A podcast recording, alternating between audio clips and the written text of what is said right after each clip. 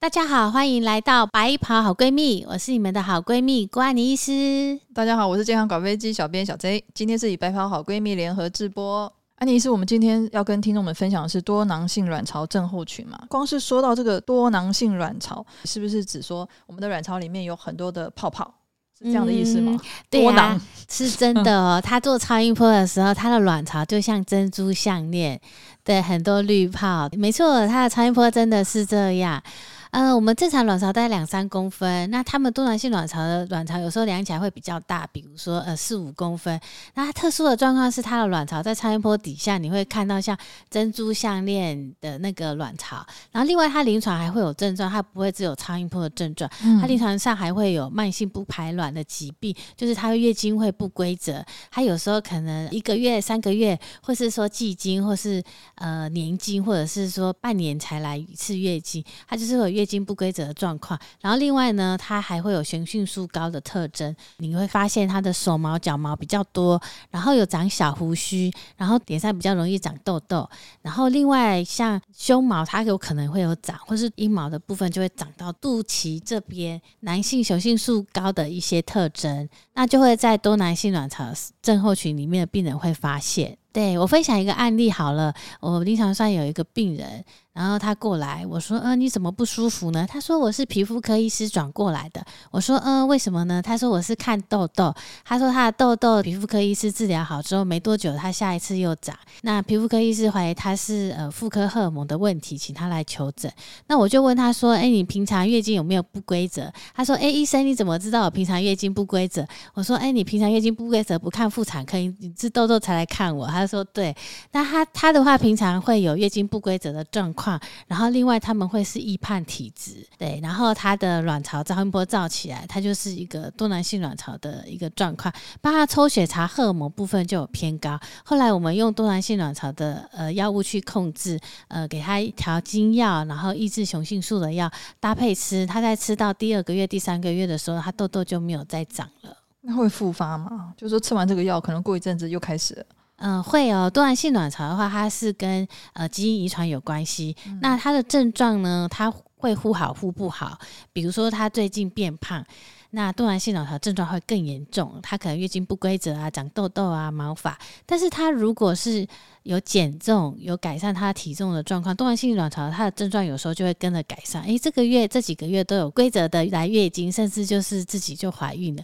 所以多囊性卵巢它的症状会起起伏伏，也有人生完小孩，诶，多囊性卵巢症状又好一点。所以多囊性卵巢它跟他们平常的状况是有关系的。嗯，那刚刚安妮是有跟大家分享到，就是有关于就是多囊性卵巢，它可能会造成很多现象，譬如月经不不规则之类的。那如果说呃月经不规则的这些情况之下，是不是会影响到他们备孕呢？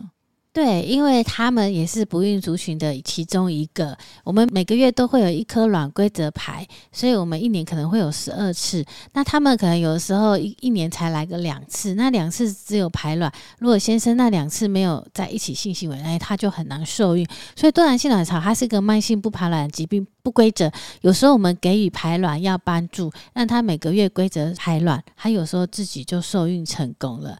那那另外多囊性卵巢，它除了不孕之外，它还有一些其他重要的疾病要注意。多囊性卵巢它因为荷尔蒙不平衡，所以它会是子宫内膜癌跟子宫内膜病变的族群是比较高的。然后另外呢，它可能也比较容易糖尿病、心血管疾病、胆固醇高、三酸甘油酯高，比较容易会导致其他的一些内分泌失调的疾病都有，因为是多囊性卵巢所引发的。那多囊性卵巢现在看到网络上的分析报告是说，可能十个里面就会有一个会得到多囊性卵巢，所以它这个也算是很普遍的文明病嘛。呃，现在社会环境变化，压力大。所以通常有一些呃多囊性卵巢是基因遗传的，那有一些就不明原因。那如果说你最近呃压力、作息、睡眠，或是说你变胖了，它多囊性卵巢症状有时候就会比较明显。那安妮医师刚刚有跟大家说到，做超音波检查的时候，它就像珍珠一样的就。充斥在我们的卵巢里面嘛？那那个珍珠一颗一颗的，它是什么样的成分呢、啊？多囊性卵巢，如果你去抽 ANH 的话，就是我们看那个呃卵巢库存量，它就会异常的高。那它的 A N H 会跟卵巢早衰是刚好是相反的，卵巢早衰的 A N H 抽起来就是异常的低，然后多囊性卵巢 A N H 抽起来就会异常的高。那是因为它都有很多的滤泡在它的里面，没有每个月都排出来。那临床上面也有一些治疗，就是说、呃、可能用开刀的方式把它那一颗一颗卵泡部分把它刺破，那它有的时候当下也是会暂时性的改善它那个呃多囊性卵巢症候群。我印象中的话，就是像呃胡瓜的女儿小珍，她有在节目上就是有分享过，呃、她就是多囊性卵巢的症候群的病人，然后她有透过手术把她的多囊性卵巢比较多滤泡的部分，就是呃做引流的部分，它可以暂时性的改善，但是过了一段时间，可能两年、三年、四年，因为她。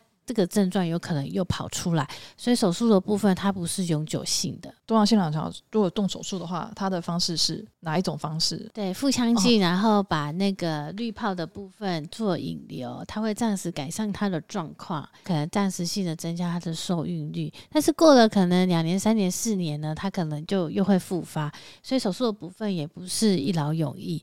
所以多囊性卵巢呢，它还注意的部分，除了呃，它今天乱经的时候，我们给它呃调经药、抑制雄性素的药，或者是说呃，它有。糖尿病，我们给他就是糖尿病的药物做控制，他的生活方式的调整跟保养也是要注意，比如说压力、作息、睡眠都会让他的症状变严重。那如果说真的有得到了多囊性卵巢，那不治疗会怎么样吗？那如果你都不去理他的话，他荷尔蒙异常的状况，它就会导致他的内膜可能会有异常增生。哦，你刚刚说会引发癌症，对，对不对？对，所以他子宫内膜癌，它它是风险，所以你也不能不理他。嗯，然后不理他的话，他的心血管比较会有出问题，因为它的胆固醇跟三酸甘油酯会因为多囊性卵巢的原因偏高，然后它也比较容易会糖尿病。所以糖尿病如果真的是血糖高了，那你要控制血糖，不然这些慢性疾病它就会影响的层面就会更广，就不是只有一个痘痘啊跟生不生宝宝的问题而已。那我们今天很感谢郭医师跟我们分享那么多有关于多囊性卵巢症候群的相关资讯。如果喜欢我们的频道，请记得按赞、订阅、分享，开启小铃铛哦。如果有任何关于女生相关的医学问题，也欢迎在下面留言哦。白袍好闺蜜，健康搞飞机，你的医生好闺蜜，我们下次见，拜拜。拜拜。